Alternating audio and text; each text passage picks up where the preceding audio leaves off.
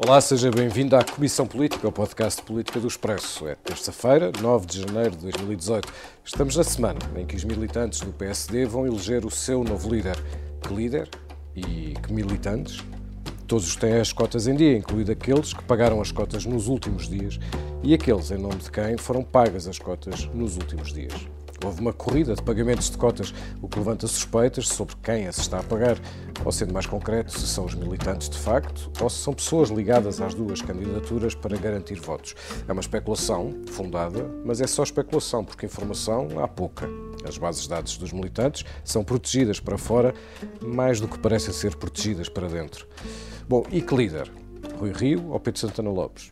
Depois do primeiro debate televisivo entre ambos, a campanha aqueceu e aqueceu muito, mas mais pelas acusações de estilo e até de personalidade do que propriamente pelas diferenças programáticas. Este é um dos temas do episódio de hoje da Comissão Política, em que falaremos também eh, da proposta que o Bloco de Esquerda vai apresentar para mudar o Serviço Nacional de Saúde e das polémicas entre o Governo e a EDP. Comigo tenho o Miguel Prado, jornalista do Expresso, que acompanha o setor da energia.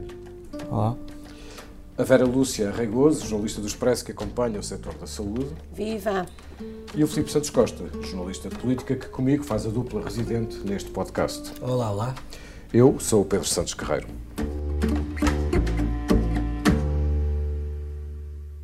Ele deve-lhe um pedido de desculpas ou não, Dr. Rui Rio?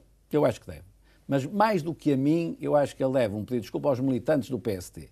Porque se eu tenho embarcado, se eu tenho ido naquilo, é, tinha sido muito mal para o partido. Olha, como é que foram os debates entre o Dr. António Costa e o Dr. António José Seguro? Como foram? Então nós não foram queremos... Muito duros. Foram muito duros. Pronto. E nós não queremos aprender com isso. Acho que ele tem uma visão limitada no conhecimento do país e do mundo. E limitado no sentido de que não é, é pouco, é menos ousado do que eu, menos aberto do que eu a projetos ambiciosos. Não, eu não digo isso das pessoas, já sabe. Acho que ele tem uma visão muito paroquial.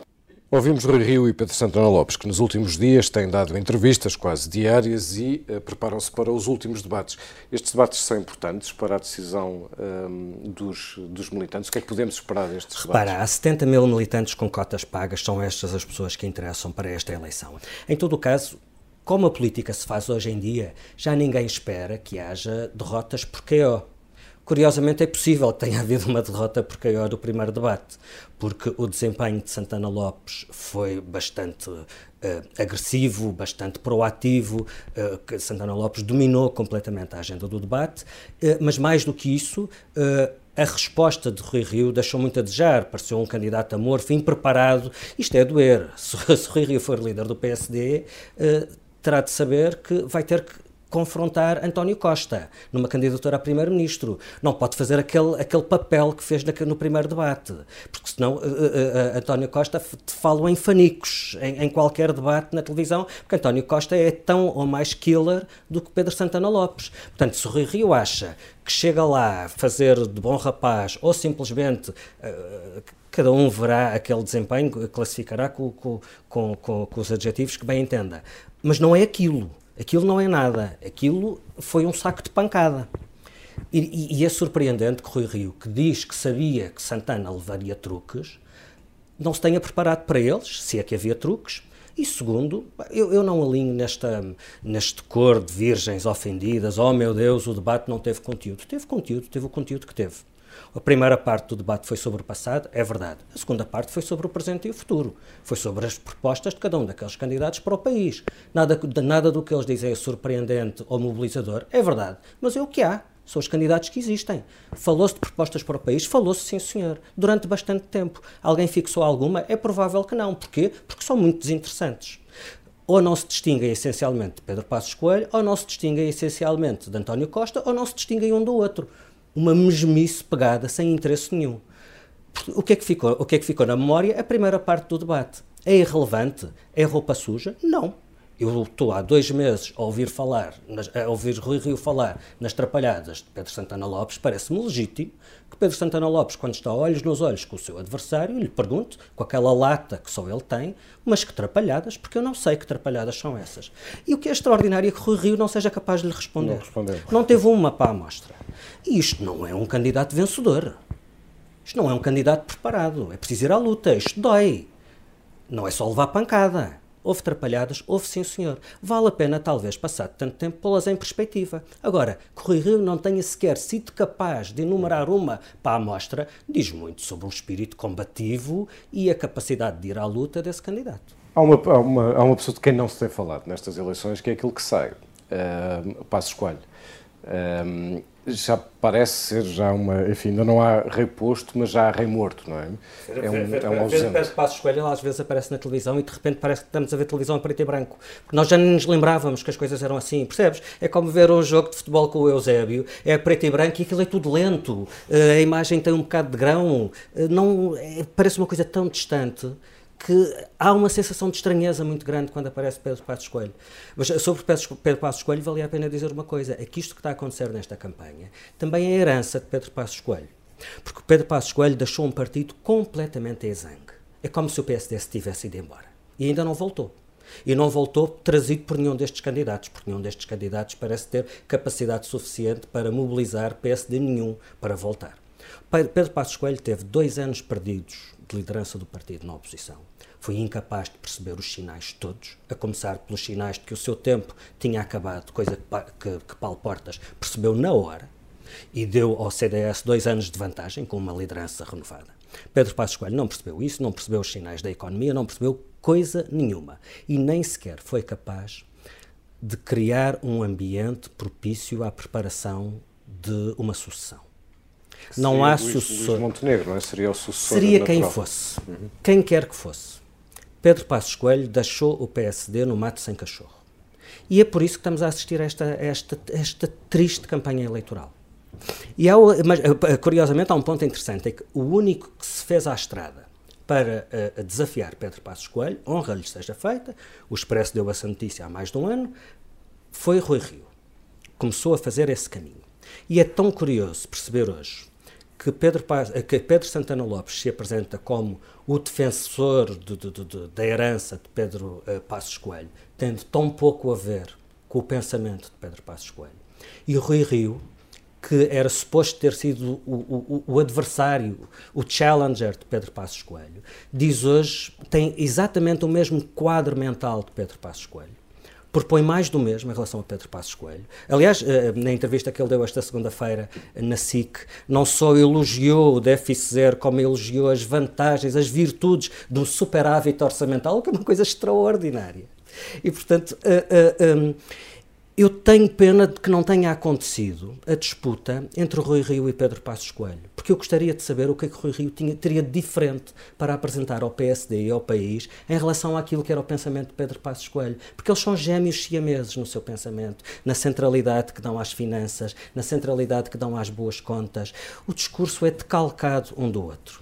E teria sido uma campanha bastante interessante, não aconteceu. Esta manifestamente não está a ser interessante. Um... Vamos ver na próxima semana, quando gravarmos o próximo episódio, já depois da, da, eleição, vamos com certeza analisar este, este aspecto, ou melhor, quem é que sucede a Pedro Passos Coelho. Antes disso, vamos agora falar de energia. Eu não, não vou comentar, só lamento a atitude hostil que a EDP tem mantido e que foi, representa, aliás, uma alteração da política que tinha eh, com o anterior governo. Declarações de António Costa sobre a EDP este fim de semana. A EDP que vai continuar a ser liderada por António eh, Mexia, ele vai ser proposto para mais um mandato como presidente executivo da empresa chine... perdão, portuguesa.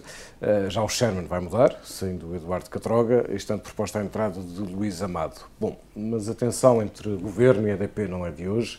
Eh, embora pareçam ser mais as vozes de protesto de António Costa quanto à hostilidade à EDP do que as medidas de António Costa hostis à EDP. Eh, Miguel Prado, queres situar-nos, eh, afinal, o que é que se passa entre o Governo e a EDP? Olá. Uh, entre o Governo e a EDP passa-se uma situação de facto de, de tensão elevada uh, que o Primeiro-Ministro tem tentado aproveitar, na minha ótica, para pôr a opinião pública contra, contra a EDP. Uh, acho que um, é curioso que aconteça, uh, estas declarações acontecem uma semana depois de a EDP anunciar um aumento dos seus preços no mercado livre de 2,5% e são uh, tiradas a papel químico de declarações que António Costa fez há, há seis meses, em junho do ano passado, seis dias depois de António Mexia ter sido constituído arguído. Portanto, há curiosamente um timing que, que António Costa aproveita para uh, pôr o foco na, e a atenção na, na EDP e que acontece uh, num contexto em que uh, o Estado português tem tido alguns litígios com a elétrica. litígios que acontecem por várias razões. Mas sobretudo técnicas, não é? São, são, sim, há uma série, há, há, um leque de, de, de medidas que, que, este governo tomou ou tentou tomar que, que a EDP contesta do ponto de vista legal Uh, Mas deixa-me deixa ser concreta, porque são processos muito, esses processos técnicos são muito, são muito complexos. Uh, a EDP foi ou não foi afetada nos seus resultados por medidas concretas tomadas por este governo?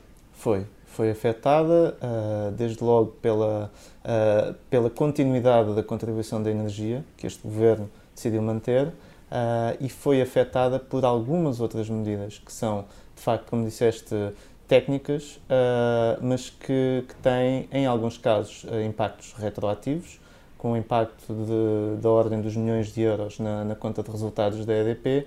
Uh, e agora, o que a empresa está a tentar fazer é evitar, um, com, com, de uma forma algo silenciosa, mas a empresa vai tentando recorrer aos tribunais para contestar a legalidade de algumas decisões deste governo. por um lado, quer dizer, é verdade que este governo uh, tomou já medidas com impacto na, na, no, nos custos do sistema elétrico, incluindo no, no, nos ganhos da, da EDP, uh, ah, mas o anterior governo também, também os tomou. E aquilo que, que, a que estamos a assistir é que, enquanto o anterior governo tomou medidas de, com um impacto global de 1,1 mil milhões de euros no, na, no, nos custos do sistema elétrico, portanto, em benefício dos consumidores portugueses. Esse 1,1 mil milhões de euros não foi num ano, não é? Não foi, sim, foi o, período, o período temporal é maior, mas se nós olharmos para aquilo que é o impacto das medidas do anterior governo e o impacto das medidas deste, que é menor, uh, em tese, a EDP e as outras elétricas teriam razões para, muito mais razões para contestar aquilo que aconteceu no anterior governo do que neste. Coisa que, aliás, fizeram, não é? Fizeram, contestaram. Na altura mas... estamos a falar do período de intervenção da Troika e houve uma, uma, eh, uma acusação e um, uma confrontação grande da EDP. Aliás, na altura, um secretário de Estado, Henrique Gomes, foi eh, afastado do governo e era um secretário de Estado que estava claramente hostil à posição da EDP. É verdade, é verdade, mas uh, é preciso, eu acho que é preciso ter em conta que uh, o anterior governo, depois da saída de Henrique Gomes, uh, procurou soluções negociadas com, com o setor elétrico e, portanto, procurou encontrar formas de cortar custos no, no, no sistema elétrico em benefício dos consumidores de forma negociada com as EDPs, com as Endesas e com as outras empresas do, do setor elétrico. E isso foi a chave. Aquilo que, do ponto de vista das elétricas, agora, desde há dois anos, não está a funcionar é uma falta de diálogo e alguma incapacidade uh, deste governo para perceber alguns fundamentos do, do, do funcionamento do sistema elétrico. Hum. Mas há, há, uma questão que toda a gente, no fundo, o que toda a gente quer saber é: vamos pagar menos pelo custo de eletricidade ou não? As pessoas e as, um, e as empresas. E, portanto, perceber se este discurso de hostilidade do, do, do Primeiro-Ministro uh, quer apenas virar a opinião pública a seu, a seu favor, como, como, como dizias, ou pronuncia uh, mais intervenções eh, no sistema elétrico, hostis à EDP, mas favoráveis aos, eh, aos consumidores, sejam os particulares ou empresariais. Há alguma coisa que o Governo possa fazer e que, e que esteja a preparar para baixar os custos de eletricidade? Eu acho muito difícil, porque a maior parte do, dos custos do, do, do sistema elétrico uh, estão de alguma forma blindados por contratos de longo prazo, por legislação que foi, que foi já uh, feita e que, que, está a ser aproveitada pelas empresas e qualquer intervenção que, que, o, que o governo tenha no sistema elétrico, eu diria que em 70% a 90% dos custos uh, acarreta um risco de litígio muito elevado. Portanto, ou o governo está uh, disponível para uh, ir contra uh, o, os interesses instalados e contra a legislação que está, que está em vigor e confrontar as empresas com isso, sabendo de antemão que há um risco de litígio grande e que isso pode, a prazo, vir a virar-se contra, contra o Estado, mas em última análise contra os consumidores, ou então o Governo decide deixar que os contratos cheguem ao, cheguem ao, ao fim e, e esperar por esse momento para, para hum. baixar a fatura. Mesmo, mesmo estando o governo apoiado, um, ou tendo como aliado um partido, o Bloco de Esquerda, que é uh, claramente e sistematicamente uh, adversário e adverso às posições da EDP. Eu acho que isso acaba por ser um bocadinho. Não é irrelevante, mas uh, uh, veja-se o que aconteceu uh, quando o Bloco propôs um corte de 30% nos ganhos das empresas de energias renováveis.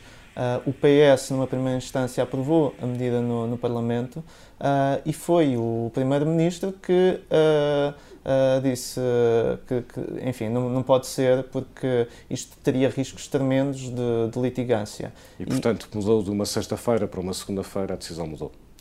A decisão mudou porque, porque António Costa percebeu que, que a medida não tinha, não tinha pernas para andar. O, o Bloco, e bem, defendeu, do ponto de vista ideológico, aquilo que considera, considera acertado. Uh, o PS foi à boleia, incluindo Uh, uh, portanto, o, o, Ministério da Economia e a Secretaria de Estado da Energia uh, deram o seu aval àquela medida e, e, acabou por ser o gabinete do, do Primeiro-Ministro. E, que pernas é que não havia para andar? Eram pernas jurídicas ou eram pernas políticas? Eu acho que eram sobretudo pernas jurídicas. Acho que o problema é, é jurídico. Eu tenho dificuldade em, em, em analisar se o, o Primeiro-Ministro ou o PS uh, na, na, na, cúpula uh, quis ali marcar uma posição em relação ao Bloco de Esquerda. Uh, acho que, sobretudo do ponto de vista jurídico, o, o Governo conseguiu evitar aqui um problema sério que, que teria e que não esqueçamos que o problema se colocaria neste momento não iria impactar as contas uh, do setor elétrico neste momento, mas daqui a 3, 4, 5 anos, quando as coisas estivessem a ser resolvidas nos tribunais, provavelmente haveria outro governo, mas seria nessa altura que os consumidores de eletricidade iriam pagar os ajustamentos teriam lugar.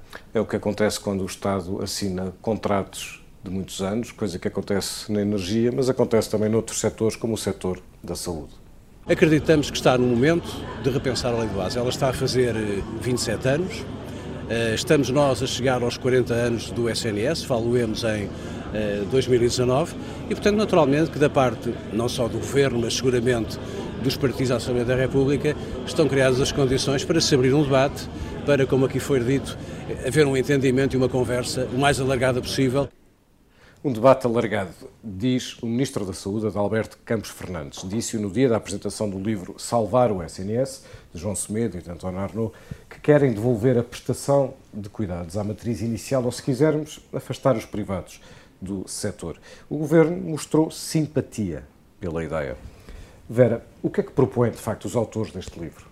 Bom, os autores deste livro propõem um, um bocadinho um regresso àquilo que era o modelo uh, mais inicial do Serviço Nacional de Saúde, isto é, desde logo limitar uh, a participação dos privados e aqui limitar uh, no essencial, ou seja, não se pode neste momento excluir aquilo que é a prestação privada no Serviço Nacional de Saúde, desde logo uh, que se pensarmos uh, na realização de exames. Portanto, a maioria dos exames de diagnóstico são feitos no setor convencionado, privados que trabalham para o Serviço Nacional de Saúde e seria impensável, não há rede neste momento para que essa participação não se fizesse.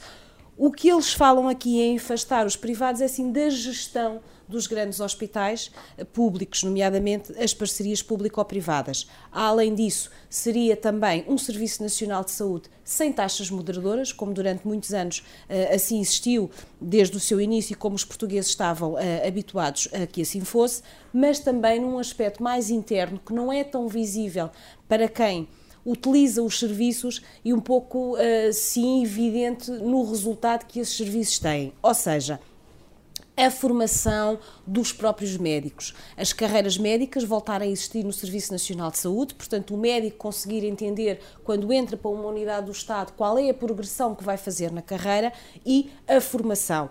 Neste momento, não está nem sempre garantida uh, a especialização dos médicos, como é suposto dentro daquilo que são os critérios, e eu dou um exemplo que, que fez um grande soundbite na altura, o anterior bastonário dizia, uh, a propósito da formação em ginecologia e obstetrícia, vim a meter a mão não é ético Porquê? Porque são imensos médicos, porque há poucos especialistas e, portanto, são magotes de internos a, a, tentar fazer um bocadinho para, de facto, ter em mão, porque é isso que é preciso. E, portanto, com a saída Obrigado, de com a saída de médicos experientes, há de facto, ou seja, a qualidade também ela vai ter um efeito e portanto as pessoas até podem não sentir isso no momento em que entram numa unidade pública, mas se calhar sentem quando saem, porque o tratamento provavelmente muitas vezes não foi feito como era suposto, porque os recursos não chegam. E, portanto, o voltar à matriz inicial é não só privados, tirar taxas, mas também voltar a ter formação uh, como é suposto que aconteça dentro dos requisitos e daquilo que é a legis artis, como se diz na linguagem médica. O livro é relevante não apenas pelo seu conteúdo e por quem o assina, mas porque o Bloco de Esquerda vai apoiar-se neste livro para fazer uma, uma proposta de alteração uh, ao SNS. Pegando nos, uh, nos aspectos de que falaste, portanto, a gestão dos grandes hospitais, nas taxas moderadoras, na formação e nas carreiras médicas, comecemos pelos, pelos hospitais. O, qual é o estado da arte? As PPPs continuam a ser PPPs. E temos um conjunto de hospitais que assim são, são geridos, mesmo quando este governo teve a possibilidade uh, de alterar a PPP, nomeadamente no que diz respeito uh, a Cascais, manteve. Manteve, manteve e, e, penso que, quer dizer, o futuro, uh, só podemos fazer prognósticos, como, como se dizia, no fim do jogo, mas de facto as parcerias público-privadas, todos os, os, relatórios dizem que elas dão ganhos ao Estado. O anterior Ministro da Saúde já o dizia, que de facto era um bom negócio para o Estado, porque os privados uh, gerem uh, com, com muita preocupação em que a estrutura seja lucrativa e viável, como é óbvio, não é? E, portanto, permite de facto poupar dinheiro ao Estado, dizem os estudos, mas depois é muitas vezes uma opção política. Ou seja, neste momento, o que este governo fez e a opção que tomou, diferente daquela que tomou José Sócrates, de uh, decidir unilateralmente cessar a parceria público-privada, a primeira que existiu em Portugal e que foi no Hospital Amadora Sintra. Ele, por e simplesmente disse: acabou, não vamos voltar a ter aqui privados, e não voltaram. Embora fosse uma, um, um contrato com privados, que tendo sido o primeiro, foi também bastante mais favorável a privados do que os subsequentes. Sim, mas e agora muitas vezes os problemas continuam a acontecer. A parceria público-privada em Braga, por exemplo, vai para um procedimento arbitral, como foi o Amadora Sintra, mais uma vez por desavenças no acerto de contas. Eh, agora aqui o problema tem a ver com a prestação de cuidados aos doentes seropositivos, mas quer dizer, eh, há sempre estes acertos porque de facto são contratos muito complexos.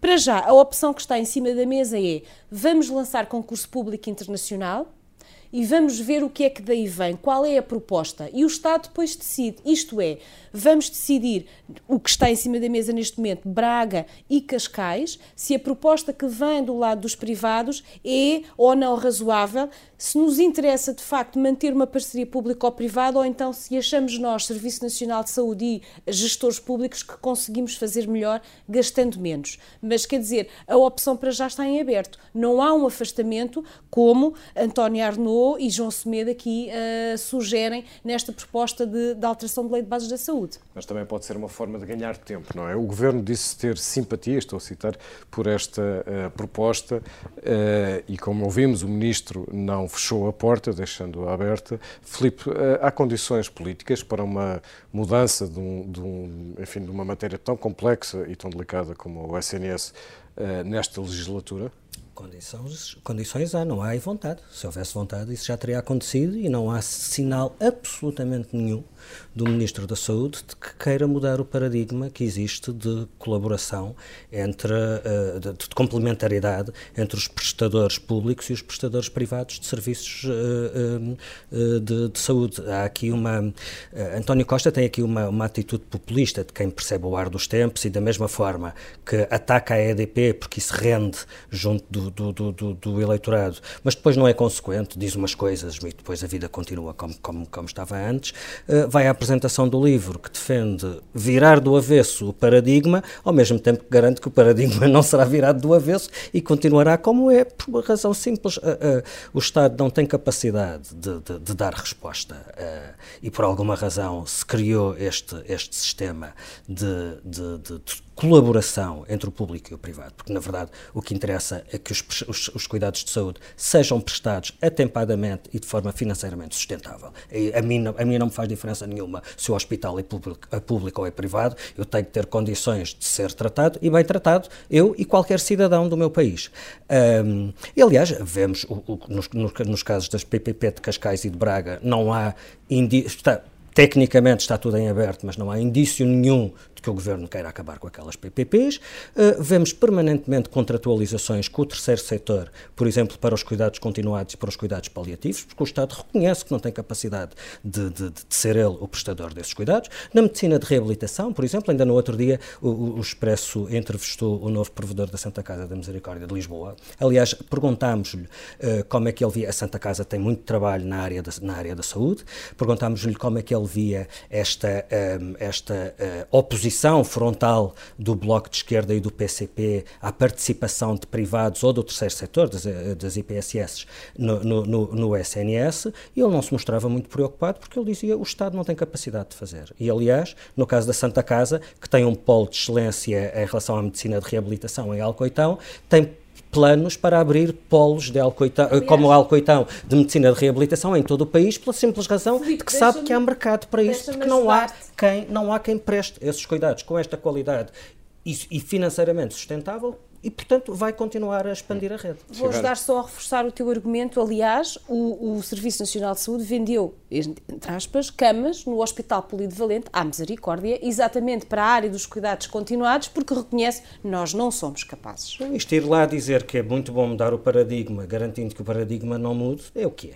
É política. Vera, deixa-me aproveitar a tua presença uh, aqui, uh, tu que acompanhas a área da saúde, como dizia no princípio, para falar de outro assunto que está na agenda política também. Um, o, o, Bloco de Esquerda vai levar esta semana uma proposta, à Assembleia da República uma proposta para a legalização do consumo de cannabis para fins eh, medicinais. E foi, entretanto, apresentada uma carta aberta de mais de uma centena eh, de pessoas, que inclui um grupo que inclui médicos, investigadores, doentes, enfermeiros, eh, e, que e, que sustenta eh, e que defende, faz a defesa desta proposta um, com uma base eh, de validação científica. Mas esta validação científica é, é consensual ou é ela própria polémica? A validação científica uh, em medicina é muitas vezes efêmera. Aquilo que é verdade hoje, daqui a meia dúzia de meses, deixa de o ser e tem muito a ver com a maneira como se olha para, para os resultados. Mas o que se sabe neste momento é que, de facto, uh, a, o consumo de cannabis para fins terapêuticos tem viabilidade, mas não é consensual. A sua utilização em larga escala uh, num serviço de saúde ou no SNS, muito menos em Portugal. E porquê? Desde logo estamos a falar de um Estado que não consegue garantir, por exemplo, a segurança de armas numa instituição militar, muito mais como é que vai garantir a distribuição, a prescrição, o fornecimento de cannabis nos hospitais. Podem guardar ca o cannabis em tancos. Podem guardar o exato, e depois uh, retiram e devolvem. Aposto que com... não será devolvido. Esse não será devolvido.